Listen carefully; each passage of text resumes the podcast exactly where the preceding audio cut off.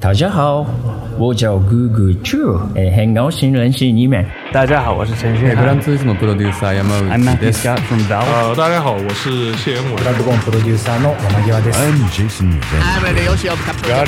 This is Anthony Russell from Naughty. I'm Marshall Robinson. Naughty Jadio 的听众，大家好，我是索尼电脑娱乐的负责人天天五人。Hi, I'm Yusuf from the Xbox team at Microsoft, and you're listening to Jadio. 追根溯源，挖掘游戏文化，深入浅出探索业界秘闻，聊游戏也能长知识。欢迎收听机核网加迪 Pro。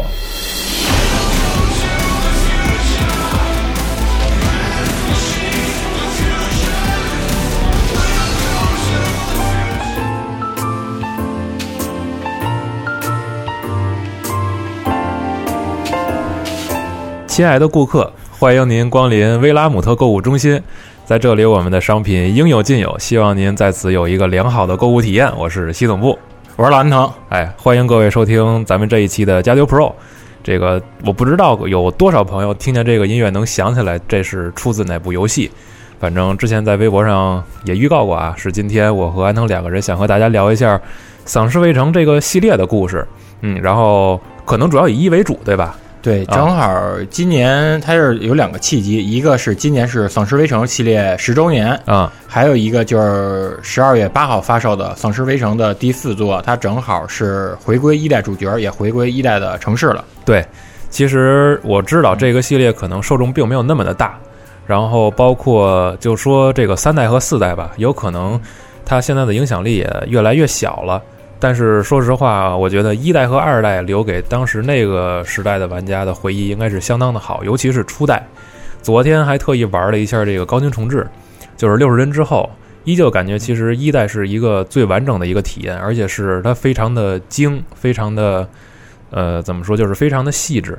它能在里边儿就是各个的细节和角落都埋藏了一个非常丰富的玩法，而且你整体感觉就是从你开始接触这个游戏到通关，你整个下来的这个游戏体验是不会有这种呃冷场的时候的。对，因为它里面生存压力是非常紧迫的，对你可能需要失败好几次，你给自己规划出一条比较合理、比较紧凑的营救幸存者的一个生存路线。对，而且在那个时候，其实这个就咱们把它叫做丧尸无双类的游戏吧，可能还没那么多见。因为当时毕竟还都是光荣的那些对对对割草的，应该算是他的天下。对，所以这种就算是有点无双的这种感觉，然后再加上丧尸，再加上生存，然后里边还有很多恶趣味的这么一种，就是有点像杂烩类的游戏，最后凝聚到一起，就成就了《丧尸围城》初代吧。，就是一个丧尸乱炖。对，那今天就请安藤给咱讲讲这个初代是怎么诞生的，然后包括里边可能还有什么有趣的一些我觉小知识、嗯。或者说设定，好吧？嗯，对，嗯。其实这期应该是这就这期节目内容是我跟暴走我们俩整理的，但是因为、呃暴走被开除了，不是暴走家里有点事，暴走家里有点事儿，所以呢，这回这个丧尸这节目就真丧尸了。啊嗨，那就就咱俩了，就咱俩了对。啊行，那咱们就把这时间拉回到二零零六年。好嘞，二零零六年呢，对于卡普空而言，它是一个真真正正的丧尸的复苏的一个年份。嗯嗯，首先是它就是在八月末的时候，是《丧尸围城》一代，它在三六零独占发售。对嗯，到秋天的时候，它是在 PSP 平台的《寂寞夜村》啊，也发售了。嗯，所以就是二零零六年，就是对于卡普空来说是一个比较有意义的一个年份。嗯首先，咱就先说开发组他们的一些这个访谈内容吧。好，嗯，最早它这个《丧尸围城》，它的标题不叫 Dead Rising 嘛？嗯嗯，是说这个是为什么这么决定做这个游戏呢？它是因为，呃，这个制作团队的领头人，也就是那个《斗城镜二》二哥，啊他比较喜欢丧尸题材，是所以呢，他就让制作组随意发挥，就说我这挂一名儿，你们剩下的我给你们争取权利，你们就照着你们自己的那种天马行空的就去干，对各种思维就放开干。嗯嗯，他们原本企划名字其实不叫 Dead Rising，、嗯叫 Dead Snatcher，就是掠夺的意思啊，Dead Snatcher 啊死亡掠夺，啊叫这名字。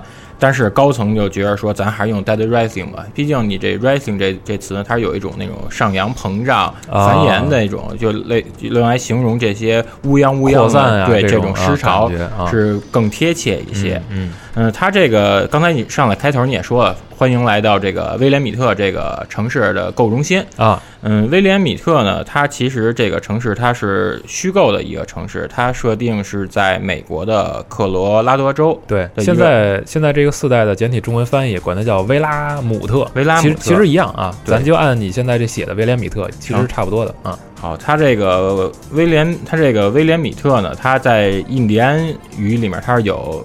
死的意思哦，然后呢，你听着，这就是说这个城市的名字特别不祥，有点丧，有点丧啊。就是，但是然而呢，就是在现实当中还真的是说有这么一个同名的街道，就是吗？对，大家有机会时可以去看看。就当圣地圣地巡礼了，然后它这个丧尸围城里面比较有意思的是，丧尸围城初代时它有一个奖杯，是让你干掉五万三千五百九十四个丧尸啊，然后正好呢，这个五万三千五百九十四呢，它就是威廉米特这个城市的人口的这个总数哦。后来有一个游戏叫《死亡国度》。死亡国度，它是恶搞了一把丧尸围城，它有一个奖杯呢，是让你干掉五万三千五百九十五个丧尸，多一个，对，意思就是我比你丧尸围城牛逼，多了一个。嗯，然后卡普空不高兴了，到了丧尸围城二呢，卡普空又还击，他们又出一奖杯是干掉五万四千五百九十六个丧尸，这俩就是你觉得两个公司就是这种互相较劲或者互相那个。呃，攀比就是还挺有意思，互相开玩笑吧，其实有点，其实就是那种有点宿敌那种感觉。对对对对对。嗯，另外呢，它在这个游戏里面还是有一个地名呢，叫做 Santa Cabeza，用西班牙语说就是神圣的山峰的意思。嗯，这个 Santa Cabeza 呢，就是它这最早狮潮爆发的一地方啊。因为在最早设定里面，它是美国为了培养出一种可以食用的肉牛，嗯，他们就把这个就在就这南美的这个地方，它是进行一个牧场。啊，跟那个牛身上就是进行实验，实验嘛，嗯，然后它这个是有一个宿主，就是那个咱们在游戏里遇见，就是那个黄蜂。啊，它黄蜂就是盯着谁，谁就会变成就是那种被它寄生的一个那个素体，嗯，然后但是当时它这试验出一事故，就导致呢，就是这个这个黄蜂就是叮到人，人就变成那种丧尸了，嗯，后来那个美国政府为了掩盖这一真相，就派特种部队。就把当地的那个牧场全都给消灭了，嗯，等于就是引发一代尸潮这人呢，他是当时一个幸存的一个兄妹，他们就把这个，这应该是把这黄蜂的尸体，就是带到这个美国这个威廉米特小镇，进行了引发的尸潮的爆发啊。然后后面咱也说了，说他这个嗯引发尸潮的这个幸存者，呢，他名字叫卡，他的名字叫卡里特，嗯，然后卡里特呢，他是。通过就是按照那个摄制组的那个他们的那企划说，他是从墨西哥偷渡入境到的美国。嗯，因为咱都知道墨西哥州它那边境不跟美国是那个就是衔接衔接什么，所以川普这不是要盖墙嘛？对，所以他这么过来应该算是特别方便的。嗯，然后按照年龄推算，他当时其实是以一个孩子的年龄过来的。哦，他正好为了就是保护他妹妹，他们两个人一起在美国，就算是哥哥妹妹，就闯荡生活。他吃了好多苦，经历了好多特别悲惨的遭遇。嗯。最后获得美国国籍，加入了美军，接受了枪械和其他军事化的训练。咱玩这游戏就是第一场战斗时也也可以预见的，跟他是在那个嗯食物区上头有一牛仔的那种餐吧的他在二楼，他拿枪打你。对。你可以从后头爬上去，拿什么那个冷兵器，就是蝎的。对，也可以，就是实际上就是两个人斗枪也是可以的，但是那样打相对来说吃力一点，对，有点慢。嗯嗯嗯，这这就是至于他是怎么把这个寄生这个黄蜂的尸体，他他居然他怎么把这寄生黄蜂带过来呢？他是因为他残留了一个寄生黄蜂的尸体，嗯，因为这这他就藏小瓶里就带过来，所以你这个安检是查不到的，嗯。另外，咱们玩这《丧尸围城》都知道，它这个你要想玩真结局呢，嗯，你必须要触发 Overtime 模式。对，这个真结局里面呢，真结局里面它就是它没交代你说这个主人公 Frank West 他们怎么从这个威廉姆特城市逃出去的。对，但是呢，设那个设计组他告诉你，在游戏最后一场战役，他不是和那个军队的那个队长他们在一个特大的一个坦克车上进行那个。肉搏嘛，人打坦克。对你，你把那个这队长就是从坦克车推下之后，他被丧尸就是那被丧尸给那个分尸的时候，然后 Frank 他就开着这个坦克车冲出了这个尸潮，冲出了这个威廉米特城市。所以这么设定还这么还能给圆回来。嗯，而且 Frank Wise 其实在初代之后，就是没有说就是官方靠正式的游戏给他续写过故事嘛。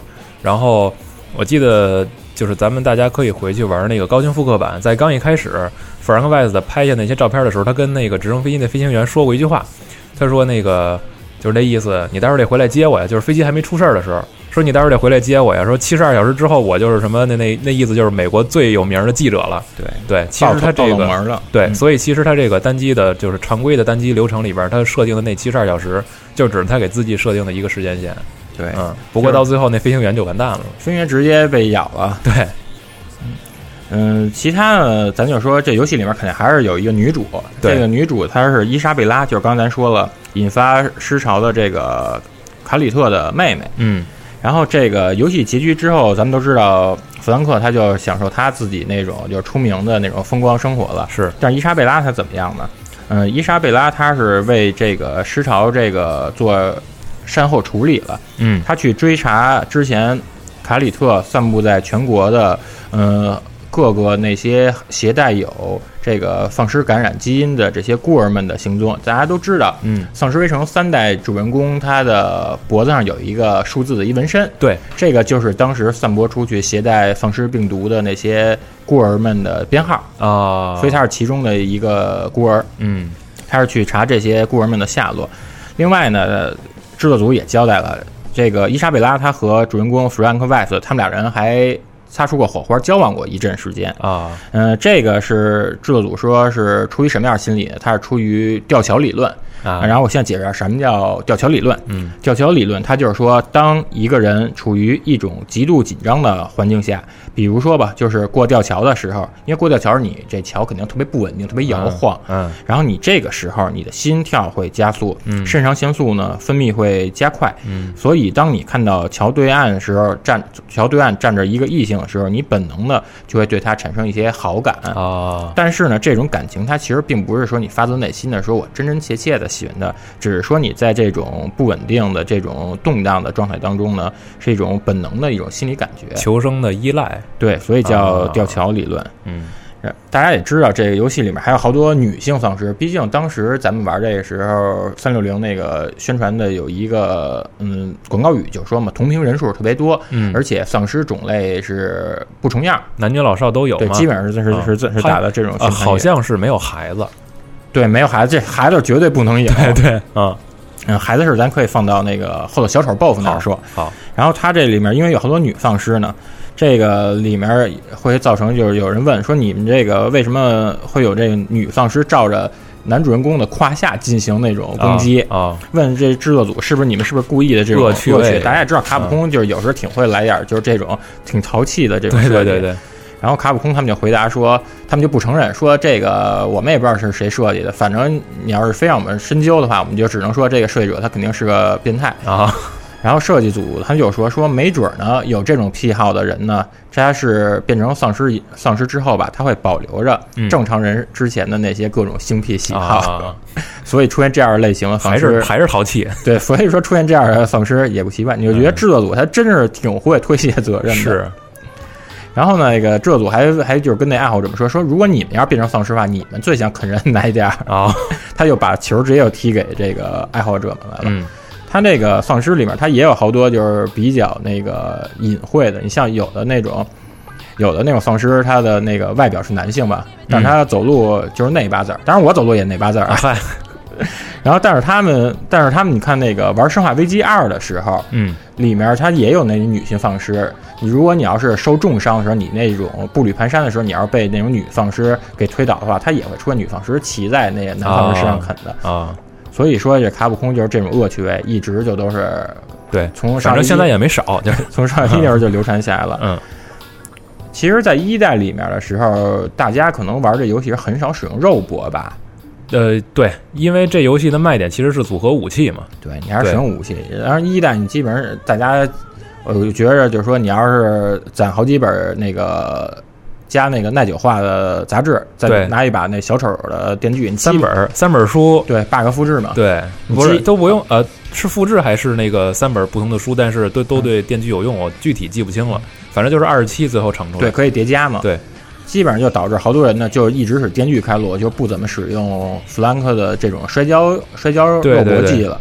其实他这个摔跤这个这个是卡普空他们制作的时候呢，也不是说他们是针对，就是说制作组里面我们有好多摔跤粉丝，嗯，他还是觉得说用摔跤技巧对付丧尸呢，他是觉着非常的有娱乐性，而且看着很生猛。对，因为我看着就觉得表演性特别强嘛。对，就是他的那套动作，其实在玩的时候我还特意就是留意过，他不是就是普通的那种普通人打架的那些招式。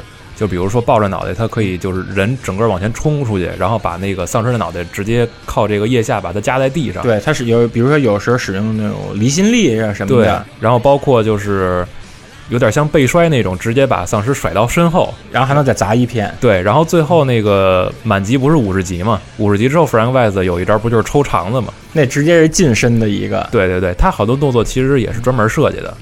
他并不是说只是攻击力提高而已。对，嗯，你包括到了《丧尸围城》的资料片，也就是《绝密档案》，这回是 Frank West，他是给他扔到二代的故事的时间线里面。对，你上来开场就是 Frank West 穿着一个摔跤的那种摔跤服，穿着摔跤靴啊，然后在那种火花四射的一个摔跤场地里面，跟成群的丧尸进行那种职业摔跤比赛。对，这个呢，他可能是当时是受了一个日本的漫画影响，那个漫画叫。Tokyo Zombie 就是东京丧尸，东京丧尸这个漫画呢，后来改编成了真人版，正好是二零零五年上映了。它真人版是浅野忠信跟哀川翔主演的，里面还有恐怖漫画大师魔图一雄客串。哦，因为我就是你像这种丧尸娱乐化的这电影还真不多，对，或者说就是能够赢得大众这个认可的好的作品，相对来说没有那么多。对，嗯。相对丧尸来说，其实最难刻画的应该还是里面这些人类的这些角色，幸存者也好啊，BOSS 也好，就是他们之间的故事可能是。就是在主线里边能出彩的地方吧，你又不可能指望说所有丧尸有什么出彩的地方。对，因为丧尸他们还是食物链最底层啊。对，你看这个他们开发组最早构思构思的时候，脑力就只萌生出两个想法，一个就是丧尸，一个就是这个购物中心的场景。嗯，你要通过就是这两个，你想把这个故事给搭建的比较完善，还是挺难的。对，所所以呢，他们慢慢的开始加入了像里面这个搜查官，就是比如说吧，那个黑人警探，嗯，和那个眼镜眼镜妹啊，这两个角色。大胸妹，对大胸眼镜妹是那大胸那个吗？就是大胸那个，后来也石化了。对对对，嗯，这两个角色呢，他其实这两个角色呢加入之后呢，等于能给你一些第三方的那种助力。对，就与政府那些虽有关系嘛，但是他们还是有那种人性尚未泯灭。对，其实它丰满的是以主角为中心的这些人际关系。对，然后你在里边就能了解到，就是你通过他们之间的对话吧。能稍微的丰满一下整个单机的这个故事，对你，尤其你说对话特别重要，因为你加入了这些对话，这些对话呢，其实它好多时候都是帮你提示说，比如说这个购物中心，它哪个区它遇到幸存者了，或者出现什么那些呃突发事件了，它通过这来给你串联这些支线跟主线，所以你觉得非常的自然。而且初代有一点我觉得特别好，就是真的特别好，因为本身弗兰克·外子他的身份不是记者嘛。所以在里边有一些拍照的时候，你抓拍到的那些瞬间是特别好玩的。比如说咱们一开始救的那对老夫妇，特温馨。对你把他，你把他，就是你把他们救了之后，他们会先拥抱一下，就是就是不止于此。如果你在他们拥抱的时候，你照一张相，那个给的经验值还特别多。对，那叫 PP 嘛。对，就是这个，其实就是我作为一个记者，就是如果说你在现实生活中，记者本能意就是下意识我去给别人照相，那肯定我得到的这个也是觉得我这张照片特别宝贵。对，因为这些东西你可能你不知不觉之中你就记载了历史。对，它是这样的。而且刚才你看咱们说的就是那个他给你就是步话机报这些幸存者的消息时，感觉就特别像美剧《二十二十四小时》里面这种实时事件的管理，就是特别忙的嘛。对啊。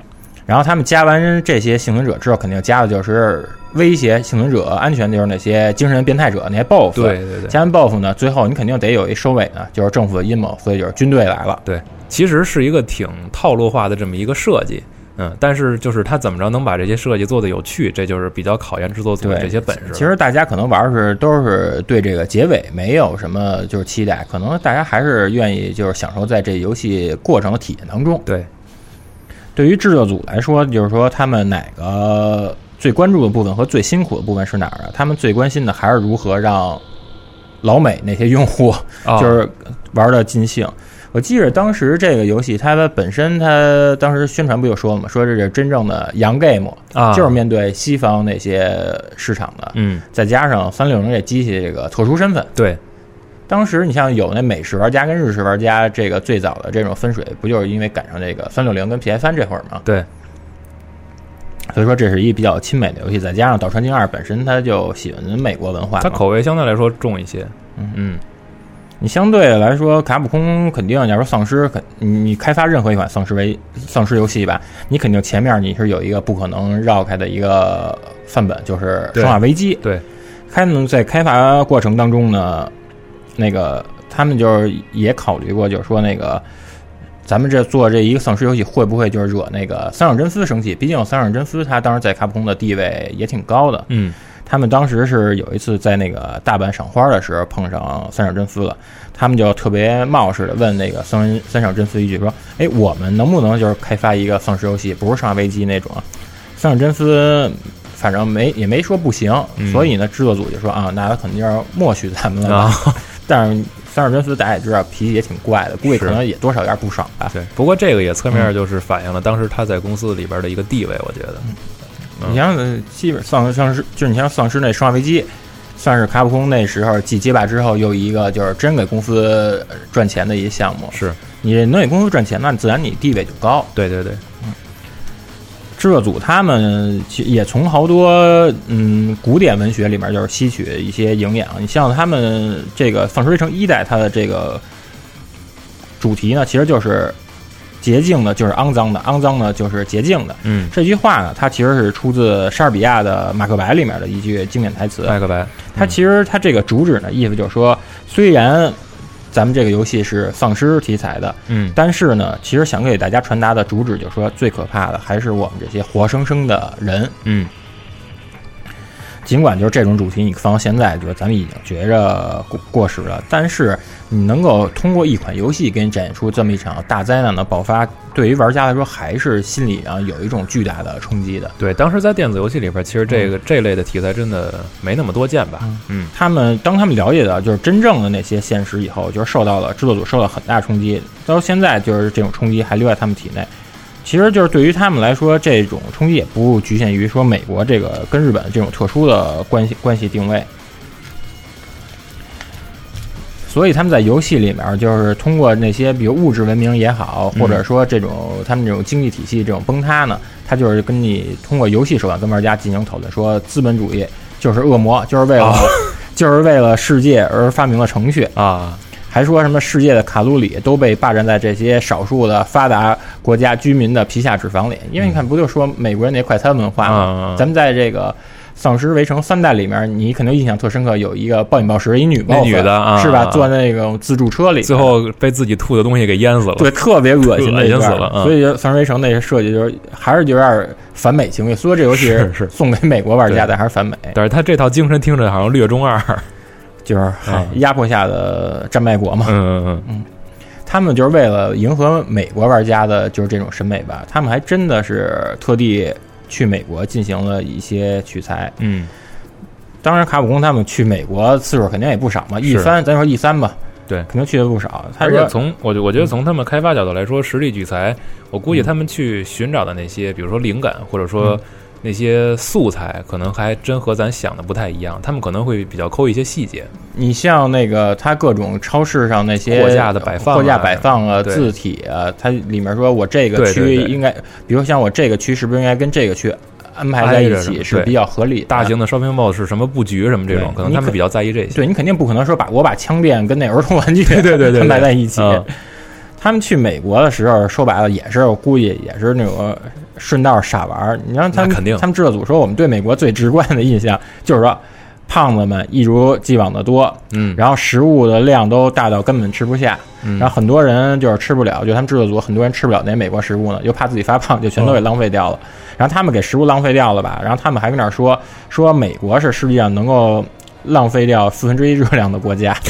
觉得你看他们就是始终对美国还是有这种偏见。对。然后呢，就是一代的时候，其实一代你刚才说那个摄影，摄影我记得它是有几种评分，一种是暴力度，一种是惊悚度，还有一个是色情度。嗯。但实际上一代色情场面不是特别多。呃，不多。确实不多。嗯，当时有好多玩家就问那个制作组说，如果要是等到续作出的时候，会不会能加好多就是打这种擦边球的这种软色情的内容？等到了二代时，的确出现过。你还记着二代它里面有一个藏在竹林里面一女幸存者，她是穿一比基尼。你要是想给她救走的话，你必须得是按照她的要求，把衣服全脱，只剩下一个内裤。记得那个任务挺逗的。嗯，你你抱着她，然后光着屁股俩人进商场里面跑回幸存者小屋。其实。包括到三代有一些就是那种有点像擦边球或者说性暗示的那种，就是也挺露骨的。对，而且然后就是我印象中有一个就是打那女的那个 BOSS 的时候，就是好，我如果没记错的话，应该是最后主角跟那女的一块儿从就是屋里边飞出去了，然后在落地的时候，这个男的骑在女的上边，然后是手抓正好抓到她胸上，有这么一个镜头。你说就健身房那个吧？呃，应该是，如果没记错的话。然后还有一个是有一个男的 SM 那变态。哦，对他那生殖崇拜的那个，那拿一大鸡鸡喷火枪，就是这种这种东西，我觉得反倒是，就是大家看到第一反应不是先害羞脸红，而是觉得就是比较有趣，嗯，因为再加上现在年轻人这种尺度，呃，开放点，开放点，太开放了。其他的，咱就说说，嗯，摄制组他们做这游戏里面就是比较喜欢的电影、小说对他们的这种企划影响吧。好啊。嗯，制作组他们当时就说说要要提一个，就他们对他们影响最大的电影呢，他们提的是盖里奇的偷偷拐抢骗，就是 Snatch。嗯，你想想他最早企划里面，他不就是说叫名字就是这个，对，叫 Dead Snatcher 吗？嗯。另外，他们还喜欢一个特别俗的，你基本上也是好多游戏制作人都喜欢的，就是昆汀·塔伦蒂诺的低俗小说啊。但是他们说对他们有影响，这游戏我听着太没道理了。PC 上的 Fate，我看了，但是我觉得太胡胡闹了。这个，另外一款呢是 SFC 超人上的《塞尔达传说》，这我觉得也也还凑合，就就稍稍稍微能勉强接受一点吧。比如说可能捷径这种东西，嗯，对，因为里面比如那种优化路线什么的，是。然后提到小说呢，就是小说还都听着就挺有档次的。嗯，有一小说是 John Wiley 的《The Baby Murder》，就是芭比大屠杀。啊，这小说呢，因为是一科幻小说，我今天还问四十二，我说四十二这有名吗？四十二说这一样悬疑的，我就我就不了解了。啊，还让我又查了查，就这本书呢，它还挺有名的。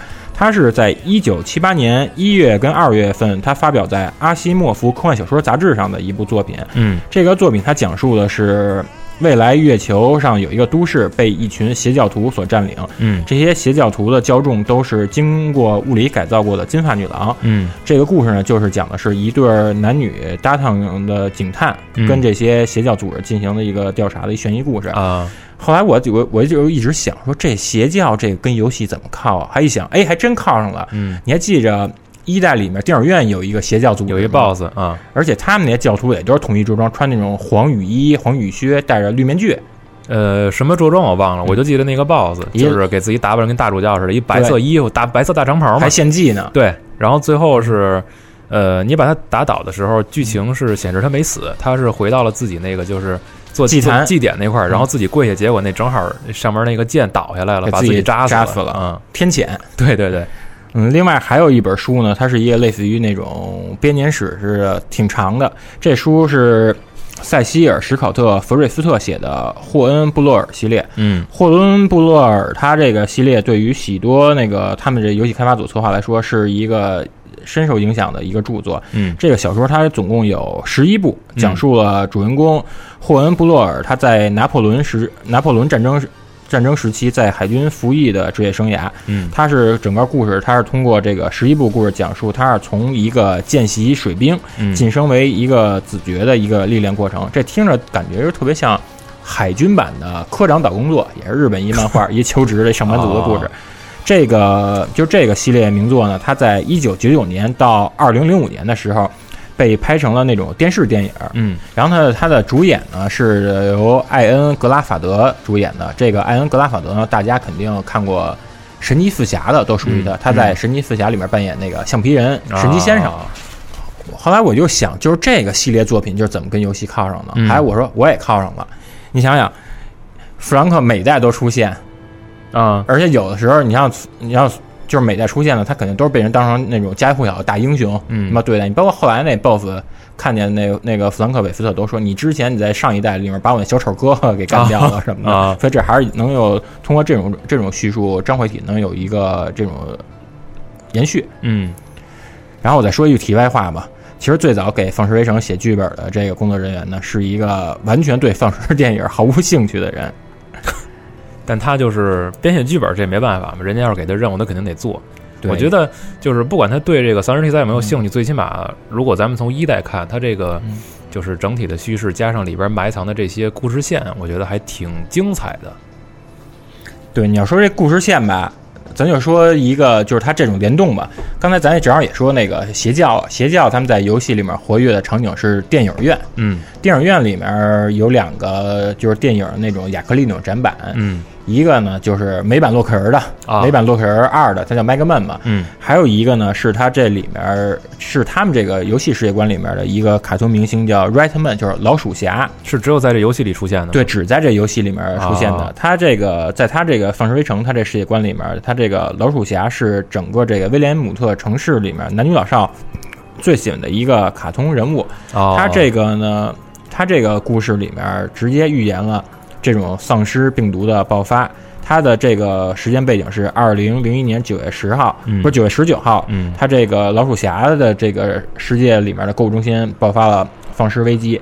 然而呢，那个就是这个游戏这个、嗯这里面时间呢，他们是二零零六年的九月十九号爆啊发了这种丧尸感染。实际上它是在日期上，它是都是同同同一同一个月同一个同一天。哦另外，他这老鼠侠的漫画作者呢，也在这个不同的电影分镜里面暴露出了几个字母，比如说 C A R L T 嗯 T O，、嗯这个拼写呢，就是这里面引发这个尸潮爆发的这个卡里特的这个名字的一个拼写，哦拼写啊他把他名字给拆成好几个字母，隐藏到他这不同分镜里。就是官方自己玩梗嘛，就是自己暗示自己啊。但是你说哪个玩家没事儿能能仔细看这个呀？这个 就是只能他们自娱自乐的成分更大一点。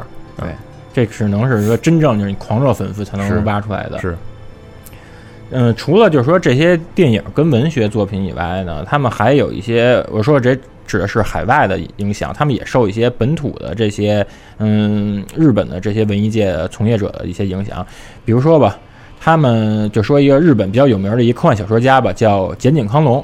这个嗯简井康隆呢，他是一个比较离经叛道的一个科幻作家。他初中的时候，他的智商就高达一百七十八。嗯他刚步入文坛的时候，他就开始给自己立各种牌坊，嗯比如说吧，一九七三年的时候，嗯他为了庆祝他的好友小松左京的作品《日本沉默》获得星云奖，嗯自己直接写了一篇《日本以外全部沉默》。咱先说日本沉没吧，日本沉没它其实就是说，因为本身日本是一岛国嘛，嗯日本人从始至终他们都是有这种岛国这种忧患意识。嗯这部作品又讲了说日本列岛就沉没了，嗯然而，这个井井康隆呢，他这个日本以外全部沉没讲的是什么事儿？就整个这个地球这个板块上，除了我们日本这岛还在，其他全沉其他全他妈沉了。然后他这个，他这个就是日本沉没跟日本以外沉全部沉没，他们都拍过真人版，啊，真人版电影。而且最有意思的是，他这个日本以外全部沉没，嗯。他这个电影上映的那一年。正好是日本沉没的重拍版上映的那那一年，啊。等于它是一个，你感觉就是一个新作加一个复刻拍一年了，对，是这种感觉。嗯。然后他他这个日本以外全部沉没真人版我看过，他有一段特别逗，就是他们找了几个外籍演员扮演那个史泰龙、嗯。施瓦辛格，这样他们就穿成兰博、终结者那样，他们跑到那个日本就是求求生存，嗯。然后日本那个导演就说成。你们也别扮演英雄，你扮演就是我们拍那哥斯拉里面被踩死那些 路人，其 实特别就落魄成这样了，就落魄成这样，啊就是为了生存嘛。嗯然后他这个日本沉没了，他这个真人版的翻拍版的那个导演也特别牛逼，那导演是通口真司，之前是拍过那个参与过《蓝宝石之谜》啊跟 EVA 的制作。哦。嗯、简井康隆其实他对于二次元这边的那个听众也好，或者观众来观众来说，他是一个非常有名的人。比如说像《超越时空的少女》，嗯还有已故动画人金敏的《红辣椒》，都是改编自简井康隆的这个原作。嗯我估计二次元这些人可能，二次元这些听众可能更更了解的。是呃，说完这些呢，咱们就是说一下里面这些精神变态者吧。行啊咱前面也说了，嗯，毕竟就是在游戏里面吸引咱们的还是这些 BOSS。你对你打丧尸，你再怎么打那些 AI 都是那种傻 AI。对，其实就是有人格魅力的才容易让别人记住嘛。对对吧而且他这个每个人，有的人他是有这种设定出处，有的呢他确实是他这种身世值得咱们同情也好，或者唾弃也好。对，就是正常玩《丧尸围城》流程的话，就你当成一个普通的游戏去攻关没有问题。然后有的时候你看他那些对话，就可能从侧面能了解到这个人的性格是什么样。有些角色真的挺有趣的。然后包括咱们刚才反复提到那个小丑，其实他真的不是一个就是纯粹的邪恶体，我觉得不能这么说，不是一个百分之百的反派。对，就是你对。下面就是还是安藤一个一个的给咱介绍一下吧。我觉得你本身要学医的，你可能你在看这些对话，你就是真的像是看一个一个精神变态的一一个病例了。我 我不是心理学啊，那得让富少看啊。那咱就先从遇到第一个 BOSS 吧。行，第一个叫 Kenda Swenson，、嗯、他是一个二十四岁的摄影师。嗯，大家肯定都知道这个。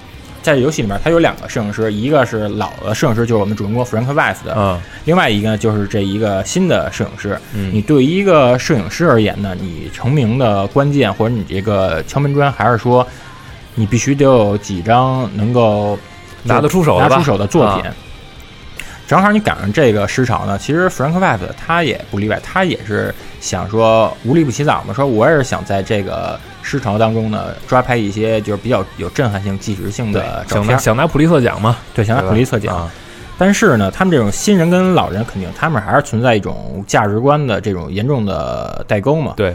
你像那个 Frank West，他就说我还是想，我就是尊重这个事实，嗯、原原本本的，他发生什么事件，我偶然的捕捉下他。对，我是这样抓拍。但是这个 Kent Swenson 他是说，我想给自己制造一些捷径啊。你还记得？你还记着对摆拍吗？他游戏里面，我记着他是把一个年轻人是拿锁链给绑在那儿，他拿着这个丧尸感染的幼虫，直接就是想让他感染，拍下这个人这种丧尸化的这个过程啊。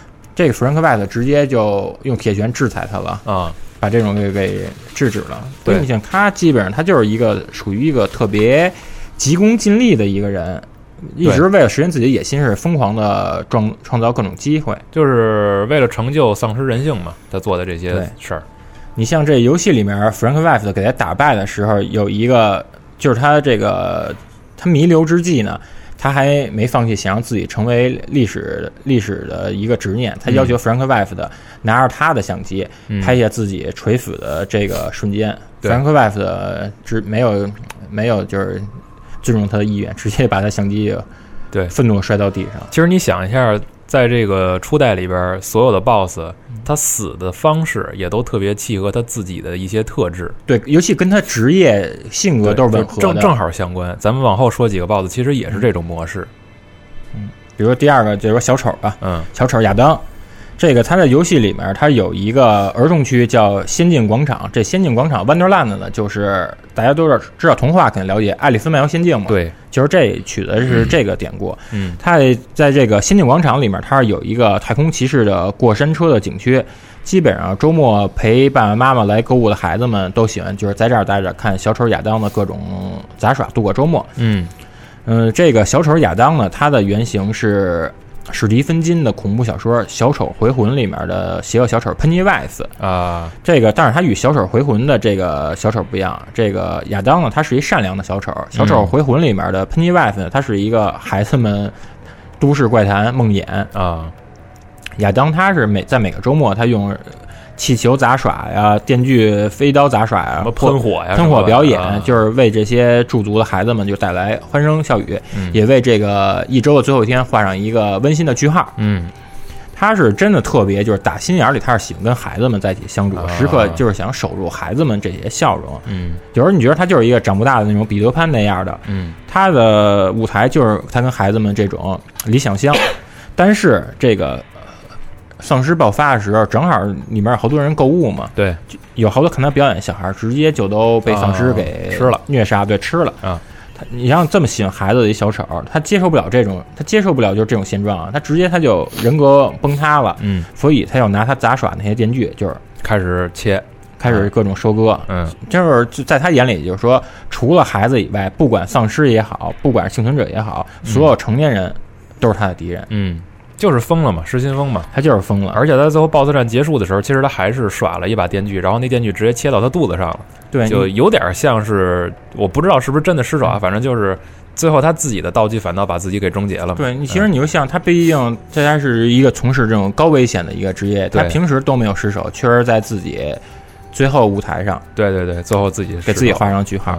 他死那时候还挺还挺凄惨的，然后电锯就在他肚子上那么切割那样，血直冒。不过也谢谢他，那个游戏里边要是没他这电锯，还不知道怎么着呢。对，这真是 游真是厉害啊！游戏里面最霸道的开路先锋嘛，而且反复刷，你出去再回来就行了。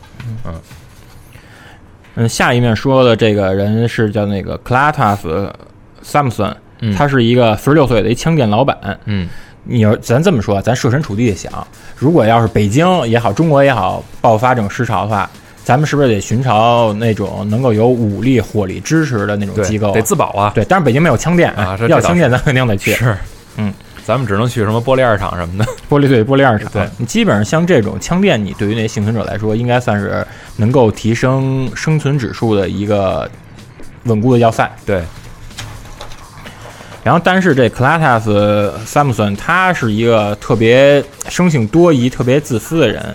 他就觉得说，我不愿跟别人合作，我就想一个人，我就是坚守我的这个枪店的要塞。他不，他就完全没有想到说，多一个人跟我拿着这枪，我们的生存几率能够再提升一些。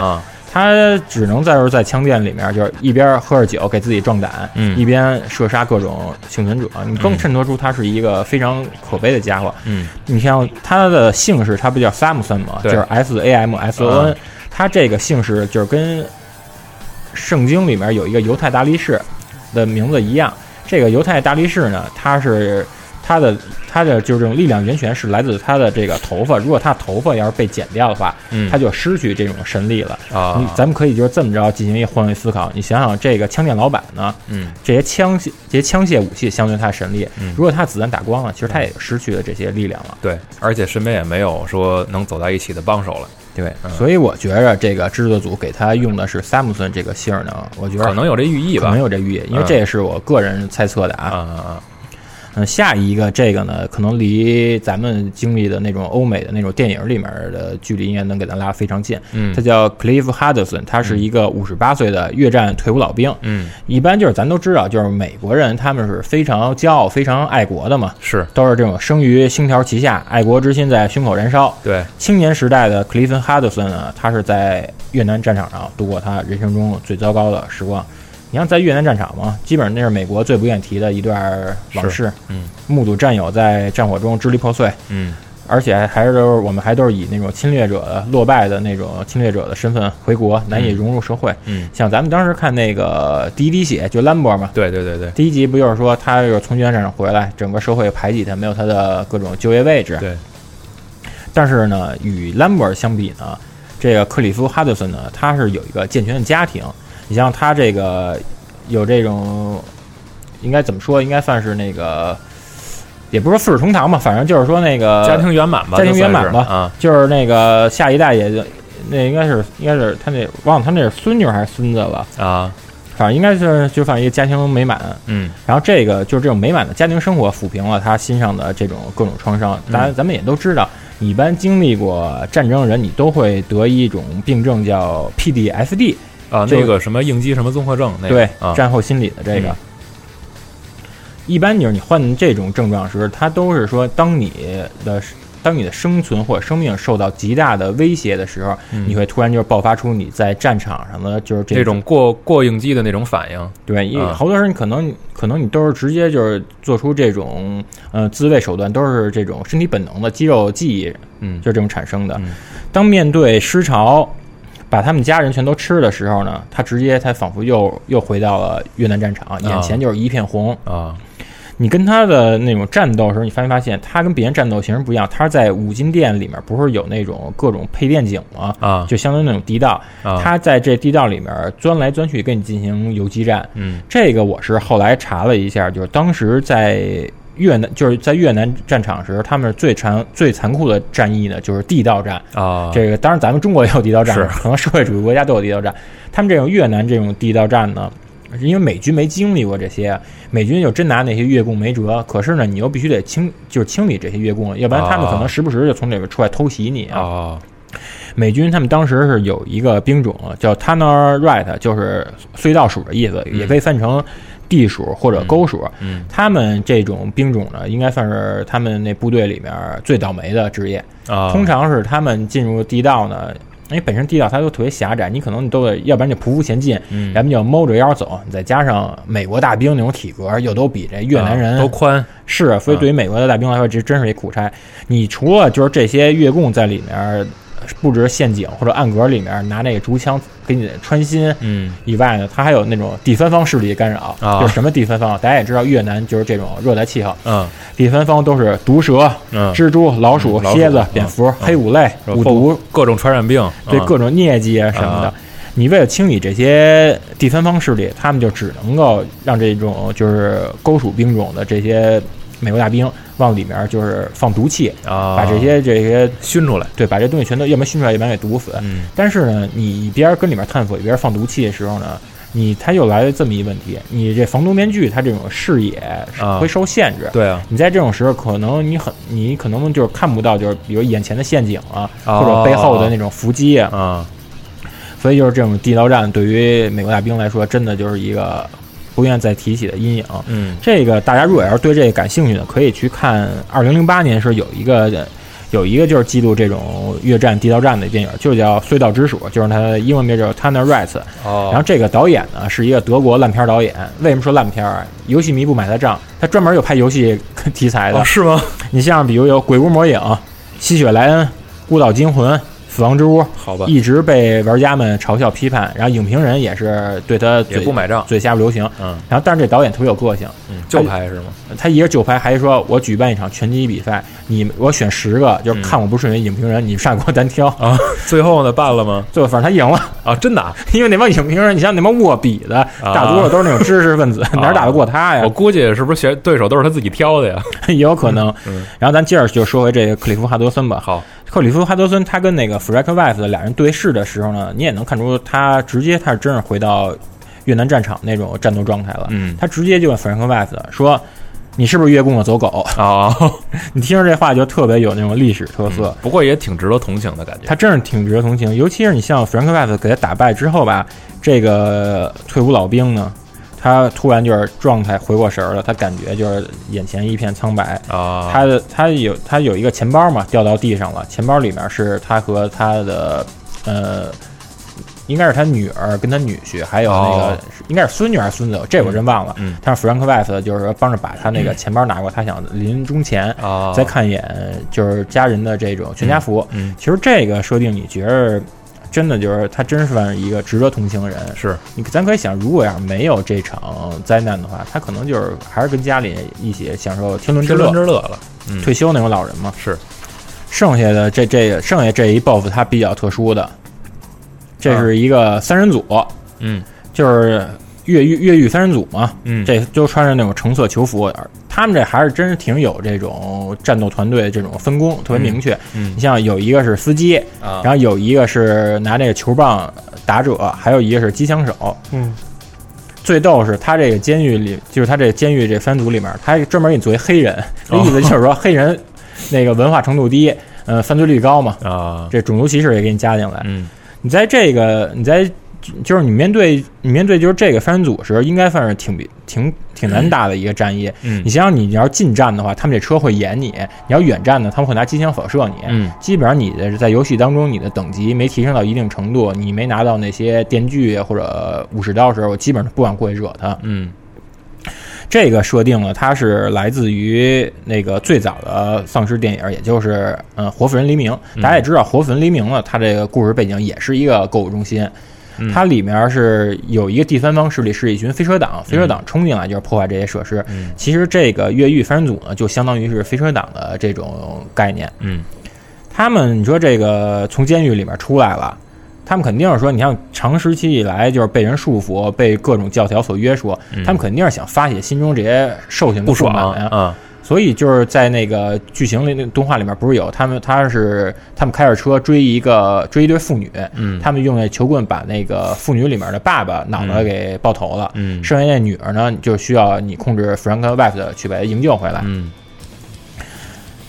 你其实就是像跟他们打的这战斗，你可以躲过，但是呢，我是为了要车上那个大机枪，哦所以我就有时候就跟他们就升刚一下。嗯你打他们的时候，他们我记得是也有一个 bug 点，你能够让他们撞到树上之后呢，他们就会一直就是做出一个撞树的动作，你可以趁这硬直过去就是打他们。啊，我一般就是打他们时候，我就特别喜欢用武士刀给他们进行超度，这以暴制暴嘛。这 BOSS 组合我还真没什么印象了，因为二代其实也有一三人组，二代是狙击那个，二代狙击四人组，二代四人组对啊，二代那狙击那四人组，然后正好一代也有一个狙击三人组，嗯嗯对，这就有点雷同，这咱放后面说。嗯，好，嗯，接下来说这个就是食品专柜嘛，嗯。你除了你除就是你赶上这种天灾人祸呢，你除了这些枪械能够能够延续你生命呢，剩下一个也能延续生命的就是食物和水。这个场景它是在食品专柜，这食品专柜它有一个经理叫史蒂文·柴普曼，嗯他跟其他那些精神病患者又不一样，他是一个特别恪守岗位、特别尽职尽责的一个人。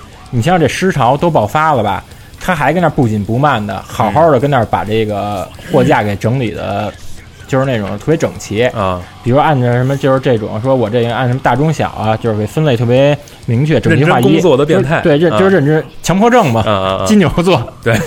然后呢，但是他呢，他是有这么一个职责，就是你所有人，你来到我的这个食品专柜，你必须得是那种有序的状态。大家也知道啊你到就是这种柜台，你肯定都得排队嘛。对，你不能说我这个毫毫无秩序，这特别松散的闯入进来。嗯他为了严惩就是这些打破他这个专柜平衡的人呢，他直接他是造了一个超市的一小手推购物车，啊。上面装的都是菜刀啊，那种刀叉啊什么这些东西哦，他直接推着购物车嗯。把其他那些宠物者给撞死。嗯。我记得这个《丧尸围城》这游戏刚出的时候，它是有一个有一个宣传 T 恤，是一个天蓝色的天蓝色的 T 恤呢，它上面除了写了 Dead Rising 的英文以外，嗯。它底下有一个就是这个战斗购物车的一个剪影，啊，所以你能觉得说它这个就是它超市这车在这里面还地位还挺高呢。这个购物车其实也是那个呃，漫威对卡普空三里边啊大招是一个大招，他是把这车往前推着走。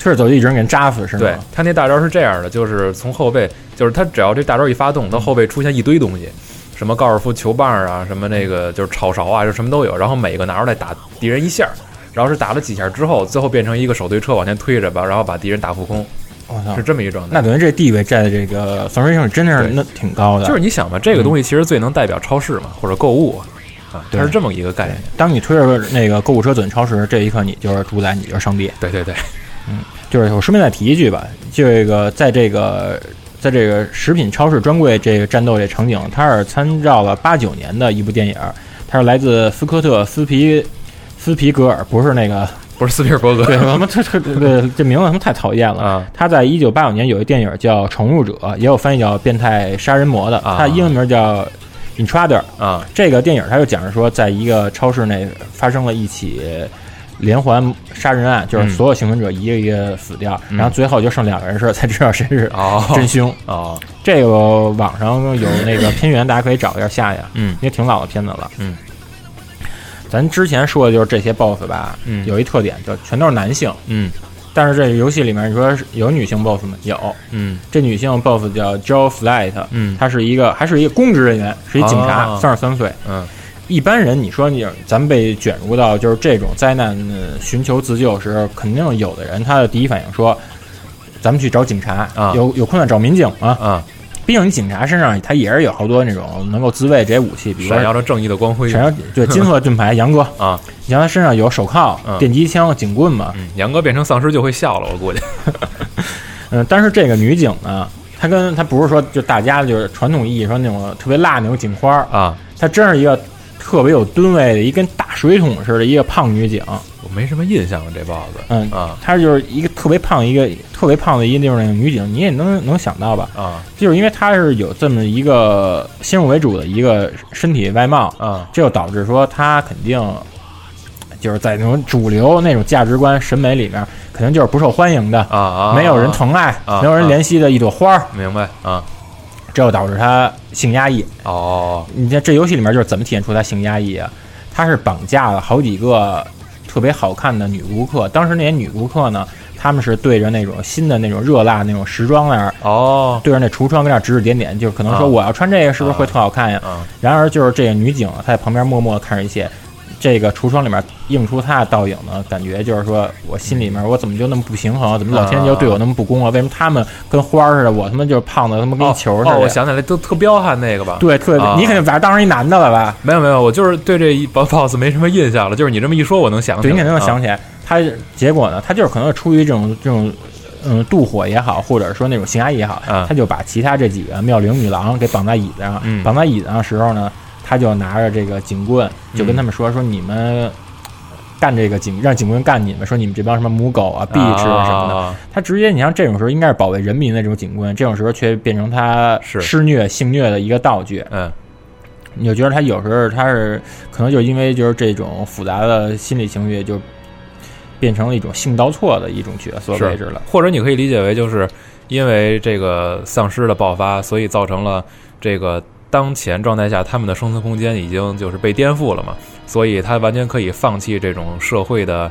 就是他所认为的制度的禁锢啊，或者说这种道德的这个标准，就全都可以抛掉，他就完全释放自己一个特别负面的一个情绪。对他给放的特别，应该放到极致。本身你说警察嘛，应该是人民的公仆嘛，嗯但这时候他就他就不是公仆，他要成为主人的主人了。嗯那主人们又都成为奴隶了。嗯但是这这个，我觉得他们这个卡普空有一点特别不好，就是疯狂的丑丑化女性。咱就说，你像一代这个女警是一大胖子，嗯嗯、你到了那个三代的，里面有两个女性 BOSS，一个咱刚说了，就是暴食症的那个大妈，嗯也是特别胖。嗯另外一个呢，就是那种练健身练的，就是肌肉跟那个幽白书回绿似的啊那啊种，啊拿两个杠铃那种肌肉女。嗯我觉得这个应该引发那种女女女权主义者的那个抗议。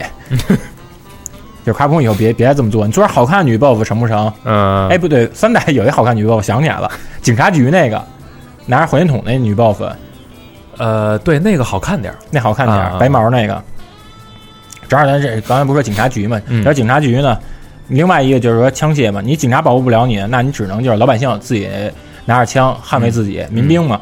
它里面是有，刚才你说的狙击的，它是有一个狙击父子，是一个爸爸带着两个儿子，嗯。他们叫那个，他们叫哈尔一家嘛，嗯。他们是那个罗杰哈尔、杰、嗯。杰克哈尔还有托马斯哈尔，嗯，然后他们是属于那种就纯粹我们就是射击爱好者，咱也都知道，就是过瘾嘛。咱都知道美国不为枪械国度嘛嗯，，GTA 里也有，然后你们去一番时是。也都打过那枪了，是，所以就是美国它这枪械是比较普普及率比较高的，嗯，因为你是在美国宪法第二修正案它当中是有这么一句话，说使用枪械自卫是身为一个美国人、美国公民应有的权利，嗯。所以你在这种时候，你保障每个人拥有使用枪械的权利呢，嗯。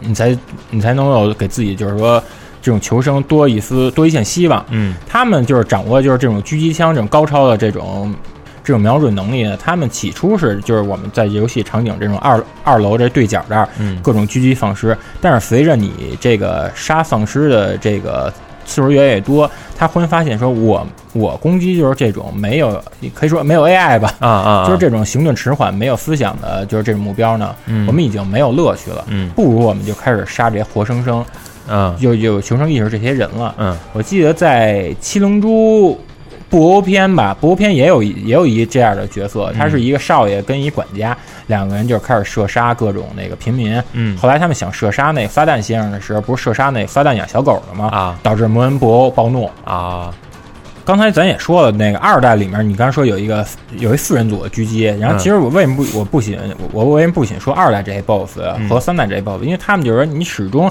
你这种设定啊，它都是走着一代的就是这些影子，对就没有就是各种其实模式就没没脱离。嗯这四代，因为我没玩，我不知道四代就是说他这些精神病患者能不能有一种新的一种突破，四代四代你别指望了，别指望了。别指望了啊。成。咱都说了，就是这些 BOSS 呢，全都是要不然就是死于泉下，要不然就是那个，呃，自己就是自作孽，然后那不可活。嗯，有没有说就是这种迷途知返的，就是能够跟咱们就是一起当幸存者的呀？嗯，称兄道弟的也有。嗯，他就是那个 Paul Carson，他是一十九岁大学生。嗯，你因为大学生嘛，肯定青春期你有各种烦恼嘛。是，你这这这到底烦恼是什么呀？是脸上的粉刺儿吗？还是说你不够结实的肌肉？嗯，还是说你这总被女孩们就是拒绝而愁眉苦脸呢？嗯。呃，这个 Paul Carson 呢，它就是这么一个综合体，就是所有这些烦恼都在他身上，就是得到了一个整合，啊、就是一大包嘛。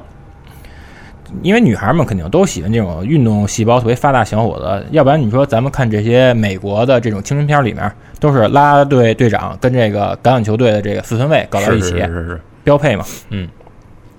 然后这 Paul Carson 呢，他只能就是说我每天晚上睡觉前听一些那种比较反、比较反叛的朋克音乐，嗯，给自己当一个麻醉镇痛，嗯，也没有人就是说重视过，说其实他也非常有那种内在美嘛，比如说他理科动手能力特别强啊，有这些能力，就从来没有人就是看到他这一面，嗯，看的都是一个就是说以貌取人的一外貌协会的时代嘛，嗯，所以他为了证明自己。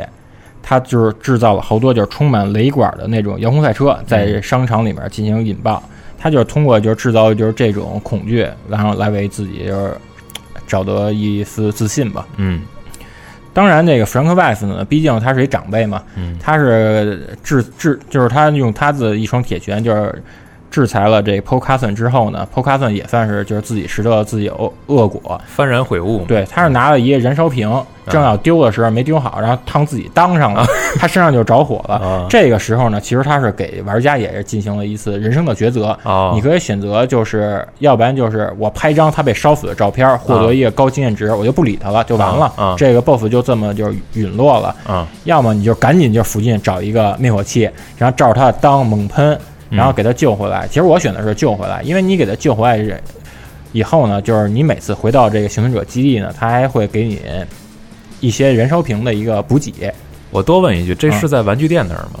对，玩具店它是一个就是呃外边扣着一个布偶的那个啊，不是不是布偶那个吗？布偶那个是二代那个，就是实混声器。那我记混了，记混了。对，这个 Paul Carson 呢，他是一个穿一黑帽衫，穿一个那种乐队乐队 T 恤。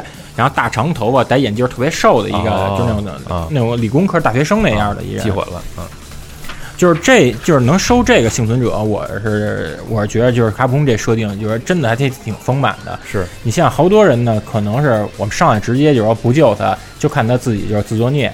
对，这就导致呢，你你这游戏通关之后，你发现你这幸存者名单少一个，是就一问号啊。所以呢，你在二周目吧。对。然后我呢，是后来我又是为了看它被烧呢，我重新玩了一次，所以就是卡普空这为了让你多玩几次，也是用心良苦。是，哎，你这么说，其实我还真想买一个那个复刻版再回去玩玩，因为那天我在办公室玩的还不是我自己的游戏，就是我大概看了一眼六十帧，呃，确实舒服了不少，以前没有那些，就是没有以前那些丢帧的情况了。对，这些改了，但是呢。AI 没改，AI 没改，就还那么蠢，就是幸存者就他救不过来，他就卡在，比如说掉到喷泉里，或卡在那楼梯那点儿。最让人生气的就是你还不能打呀，你打的话狂掉血。对，就这点是特别让人生气的。嗯，对，像这个邪教这个，咱就不用说邪教，咱刚才其实刚才也聊过了啊。基本上你赶到这种天灾人祸时候，末日降临时，好多人不都是说嘛，盲目信仰。对，盲目信仰。你像咱以前那个，咱就不说那些了，不，咱咱咱就别说了。基本上，因为你这种，你这种时候，你觉得说我没有这种能够营救自己方法，那我就不如就是说求一些神秘力量的这种解救，来自东方神秘力量，来自东方神秘力量。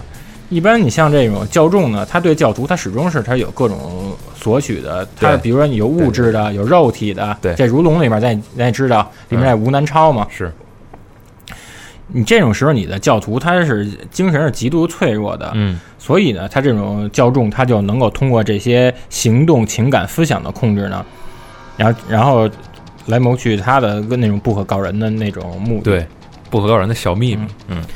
但这游戏里面，我特别喜欢它是跟这个邪教徒战斗的，就是这种桥段。你跟这邪教徒，因为他们是一帮人跟你一人打，嗯，他们就是打不过你时，他们会使用那种类似于乙醚那种气体给你弄晕了。对对对对，弄晕了之后，你就发现 Frank Weiss 呢，就身上装备全掉了，衣服也没了，就一个魔界魔界村里面那大裤衩那大裤衩，然后你就被他们绑在那个电影院后头那道具室，嗯，然后你就得杀出一条血路，然后你时间也耽误了，还重新过去救人质去。对，其实这游戏里边它设计的精妙正在于，不是说给你造成多大伤害，你真正损失的是那时间，你追不回来。对你时间真是在里面最宝贵的。，对，这游戏它又没有 checkpoint，对你只能就是就是自己回去睡觉存盘。对，你就、啊你这游戏玩你就必须得我得勤存档，见人厕所赶紧存档，对要不然就多复制点存档，只能这样玩。，对嗯，咱就说最后一个吧，好中国人嘛，啊，中国人能吃啊。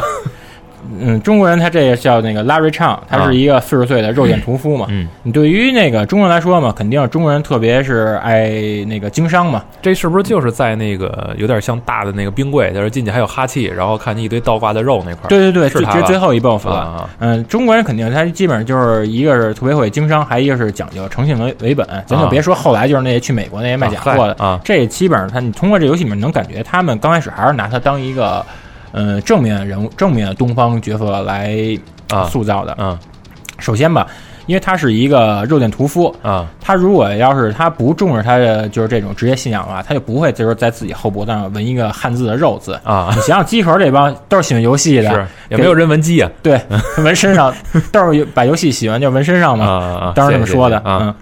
嗯，他们，你像你作为一个肉店来说呢，你已经是把最新鲜的肉质提供给顾客，这个应该是他们不变的追求。嗯切肉刀就是他们每天就拿这种切肉刀，就不断的是切割各种从那个城外运送到这个城里这些新鲜的这种肉源。嗯，但是呢，你这个尸潮爆发以后呢，你这肉源又断了呀。，对那你说这个，那你说是什么肉最新鲜？你不能说我这切割放尸，拿那放尸肉卖人啊。嗯他只能就切活人，活人人肉嘛对，嗯活人你相对这个放尸来说是最活新鲜的蹦乱跳、嗯最新鲜的。但是这个 BOSS 你感觉吧，它跟其他那些你感觉就存在感就特别低了。是按理说你一个东方角色啊，其实应该算是比较好塑造。你按照以前那些比较符号化的，对什么小胡子呀、功夫啊什么这种。对哎你哎对你说这我想起三代里面你遇见第一 BOSS，对，他是一个就是对东方的那种错误理解嫁接，他把日本的那种木屐，对加上中国这种他们给揉一起了，这种青龙偃月刀也揉一起了，所以你觉得是特别不伦不类。就是很奇怪的一个角色，小瘦猴那个。其实我觉我特希望就《丧尸围城》里头要怎么出一东方的，嗯你就出一个那个一代宗师那种穿英雄扣那种那种千层底儿鞋白袜子，啊，然后比如就是直接你过来他就发劲或者使什么那种咏春推手啊之类的啊给你打，哎那么着你觉得还真挺有意思的。是，其实《丧尸围城》这个咱就不说四啊，就说一嗯二三，就可能有的时候你觉得这个某一些 BOSS 是不是稍微有点雷同或者怎么样，但是他们这个就是特别极度放大这个人性中的某一些缺点，对。或者说是就是一些原因造成的他们造成的这些创伤也好，然后把它放大之后，这塑造出这么一个变态来，真的是挺有意思的一个设想的一个方式的。对，咱可以，咱其实就可以设想，没有这些事儿呢，他们可能就是说在在这商厦里，嗯要不然我是顾客，要不然我就是说为你的生活做服务的一个对对对。一个公职人员，对，结果现在造成这样，都觉得挺有的挺可怜，有挺可悲，有挺可恨，是啊，三可症就是还是这种三可原则。嗯。所以说，就是现在大概说的这些，比如说刚才你给大家聊的，它一个算是密文的一个问答，然后再包括现在这些就是几个 BOSS 的设定也好，就是我觉得就整整体看来，可能从那个最初的这个初代创立的时候，他们还是比较缜密的，想把这游戏做的相对完整一些。对，嗯，然后现在咱们再看，就是我不是说我不是说反复要强调四不好啊，就是只不过从三代到四代，它可能特别快速的把这游戏放大了，就是看我地图变大了，我有载具啦，等等等等，就是可能他希望做的玩点更丰富，可是总是有一些味儿咱们找不回来，就是他可能在特别细致的这些环节上，或者比较巧妙的这些设定上少了好多。对你像四代，因为我没玩，我不敢断言。我基本上《丧尸围城》，我是我当时喜欢游戏，就是说你有好多就是压得你喘不过气，就是这种生存压力。对尤其是我是从三代开始就不喜欢了，因为我玩三代时候，你三代的时候，你那个幸存者，你首先你救完幸存者之后，你不用理他，他自己直接他就自己回去了他就会回去了。对，嗯，另外呢，三代这个时间线卡的不是像那个一代、二代那么严格。对我基本上我玩这个一周目时，我是一次都没有挂掉就通关了。嗯，所以就我对于我来说，就是一点就是卡普空就是这种挫败感，或者说你的这种经验积累，然后让你换得就是这种真结局、这种圆满大结局的，就是这种历练过程就直接要丧失了。对，现在就是成就感变得薄弱了，然后相反就是这种所谓的爽快感变强了，就是大家可以非常轻松的去享受这游玩过程，所以。就是不是说它不好，我觉得只不过是说他希望靠这种方式去迎合更多玩家吧。就是你能把这游戏当做一个轻松的一个解压的方式，就是这种思路了已经。对，它可能就变成那种纯的，就是那种虐杀那种傻过瘾的那样对对对，而且就是从目前来看，其实四代你要说真找精神病的 BOSS，真的那基本就没了 啊，基本没了啊。那成，那咱那我现在赶紧回家玩玩吧。是，反正我觉得这期节目咱也不是说一定要解读出什么来，一定要让让让大家。这个通过我们的解析说明白了，好像《丧尸围城》是一多经典的游戏，这倒不是，只不过是因为我跟安藤都特别喜欢这个系列，所以想跟大家分享一点，就是在《丧尸围城》初代，或者说就是他们在这个创作之初，这些工作人员，这或者说这个制作组是想怎么样把这游戏做得有意思。对，毕竟你这个开山之作嘛，他们肯定还是花了好多精力跟心血进去的。对对对，你剩下这香火想怎么延续呢？就是对于制作组所有制作组来说，都是一个。我觉得是个挑战吧，而且从现在来说，毕竟我们只有一代认为他是和二哥的关系最大，到后来就包括三代和四代移给卡普空 USA 之后，其实关系越来越小。对，它越来越小。因为你像，其实咱这么说吧，一代就刚才咱们聊的那些 BOSS，为什么就是咱们应该对咱们印象特别深刻？嗯，因为你亚洲人还是更注重这种情感的这种传输交递。对，真的很细腻的一些点。你像美国人，他们可能还是喜欢就是那种比较直观，就是那种层面，就是那种惊悚与冲击。对对对，更多的血浆啊，然后更多的分支啊，就是呃呃，对，也也是分支，就是断胳膊断腿这些，人家可能关注的是这个。然后从目前这个玩四代的一些感受，因为我在这个新闻节目里也说过，我觉得可以在这儿稍微多说一点，就是。四代其实它对一代的一些致敬，我觉得是这个玩过初代的老玩家会有一些触动的。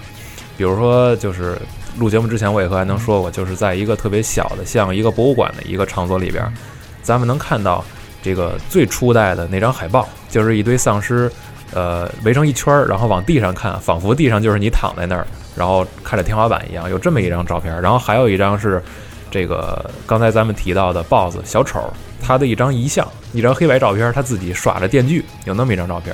然后还有就是因为在这个四代故事里边，Frank West 已经成个大记者了，啊，西方的大记者，是因为他这个成功报道了之前这个丧尸的事儿，所以后来这个是赚的盆满钵满，而且还出了自传，所以咱们在那间博物馆里还能看见他自己出的书，啊，然后在这个一些 NPC 的对话中也都。就是大家知道你是弗兰克·外的时候，都会惊呼啊！原来是你，你能帮我什么忙吗？对，你是大英雄。然后，呃，有一点我我真的记不清了，我在这儿我得问问你，就是二代有没有一个收集品是弗兰克·外斯的小的那种像小碑一样，就纪念碑啊，或者说讲那个三代特别多，三代是让你收集就是那个弗兰克·外斯的那种小纪念碑是吗？对，就是一个等身大的那种啊，叠个小底座。这代也有，这代也有，这代也有，是。他自己，弗兰克·威斯自己捡到了这个像，那那他是我这什么这什么够得意的？对。然后在四代里边，其实正是因为他这个这这段时间，呃，怎么说呢？人生太得意了。因为其实，在设定上，呃，已经过了几十年了嘛。然后他自己已经五十多岁了。然后因为经历了大起，他就是生活一下变得特特别好，而且自己还带学生，所以现在这个人是一个。呃，唯利是图，而且特别傲慢，然后有的时候还会非常漠视人性的这么一个角色，膨胀了，对，膨胀的特别厉害。所以四代的故事里边，把他的这个整个个性重新塑造了。如果是玩过一代，还是那句话，如果玩过一代，现在再玩四的话，就是你的你的感觉是和新人不一样。对，而且你发没发现，其实就是因为这主人公他是有各种缺点，就是过于真实，所以咱们才喜欢。如果要是他还是真的弄成一种，我就是一特别高大全，我就是一个就是跟军人似的，如果是美国队长，那就没劲了，那就是真的特别没意思了。你本身你像你看弗兰克·外，它里面他也会使好多特别卑鄙、特别下作的招。我记得以前他有挑衅动作是冲那个丧尸。吐口水，那个不是挑衅动作，那是攻击。那攻击，那是在你手上没有任何武器的情况下，你摁瞄准再摁攻击，然后他就朝人家吐痰。哦，我以为挑衅呢，不是啊，所以就是你看，咱们说到这儿，就是也会笑一下就过去了。但是我我觉得，真的《丧尸围城一》之所以经典，就是因为这些东西人家设定的太丰富了，才成就了这么一款好游戏。而且就是，毕竟人家是卡普空自家的游戏，所以它历来的一个传统就是一定要调侃自己。咱们在里边能看见各种致敬卡普空自己的元素，比如说一代就是咱一直在聊那个洛克人儿，就是一周目我穿的只能是那个就是玩偶的衣服，就是子弹那个枪发的都是那种跟网球网球，对。但是你一周目通关之后，你再回来二周目的时候，你就能解锁真正的激光炮。对，然后还能续播什么的。对，就是全身上下好像只有那个头套是原原就是普通的那个布偶的那个头套，然后剩下的装备就是真的了。而且他走路还学洛克人，就是那种一针一针的那种抖的那样。对，特别有意思。然后包括他自己还恶搞街霸，穿的 T 恤什么这些。然后二代、三代，包括现在四代都是在三代和四代不是还加入那个布兰卡头套吗？对，但它里面特别好，它里面不写布兰卡，它里面就写脏脏逼 mask。呃，四代我还真记不清了，嗯因为四代它有一间店是卡普空专卖店，那不就是当时咱跟 TGS 上看的那种吗？对，特别像。然后里边你能捡到那个嗯就是布兰卡的那个头套嘛，然后你捡着一布兰卡头套，再去拿一个电池，就是车载电池，然后放电那种。对，然后你看那个实际合成出来那东西，就是你手上有俩爪子，然后戴着布兰卡头套，然后布兰卡嘴那儿嗯是那电池那俩夹子夹着，然后你就能原地放电。就蹲地上就大范围那种。对，里边有好多元素，我就不一一列举了。对，啊这大家感兴趣还是买一张，价格也不贵，还是中文。是，就是这一代反正也有简体中文嘛。我也不说这个游戏有多么多么好，因为它确实缺点和优点都非常鲜明。对，然后如果说大家听了这期节目之后，可能对这系列感兴趣，那么我建议您，如果想了解这个最好的一面，去玩高清复刻。如果您想玩新作，那就买四，其实都是没问题的。对，另外那个我再说一点，因为它今年这个复刻的这个一代、二代还有二代资料片，它不有实体版吗？嗯，呃，但是呢，二的资料片是没有实体版，实体版啊它只有数字版啊，所以这个大家买的时候一定要注意，嗯，就别花冤枉钱。是。然后反正最后吧，这期节目我觉得咱也不用什么特别高大上的收尾，就是这这个游戏就是好玩儿啊，就尤其是娱乐性特别强，对，所以还是推荐大家去试试吧。然后这期节目也特别谢谢安藤这个之前辛苦的整理了。嗨主要今天这个暴走暴走不在吧，我这一人这么说，我确实有点就是发挥失常。今天确实发挥挺不好，就是大家多多包涵。还行还行哪，儿不满的，或者说我哪儿说错呢？就是大家欢迎到网站或者是那个荔枝、网易底下留言，就是咱们多交流。行，那个要真有老粉丝的话，咱们啊在网站的评论区里边冒个泡，跟咱一块聊聊这系列，好吧？啊，感谢大家收听，咱们这期节目就到这儿了，各位拜拜。拜拜。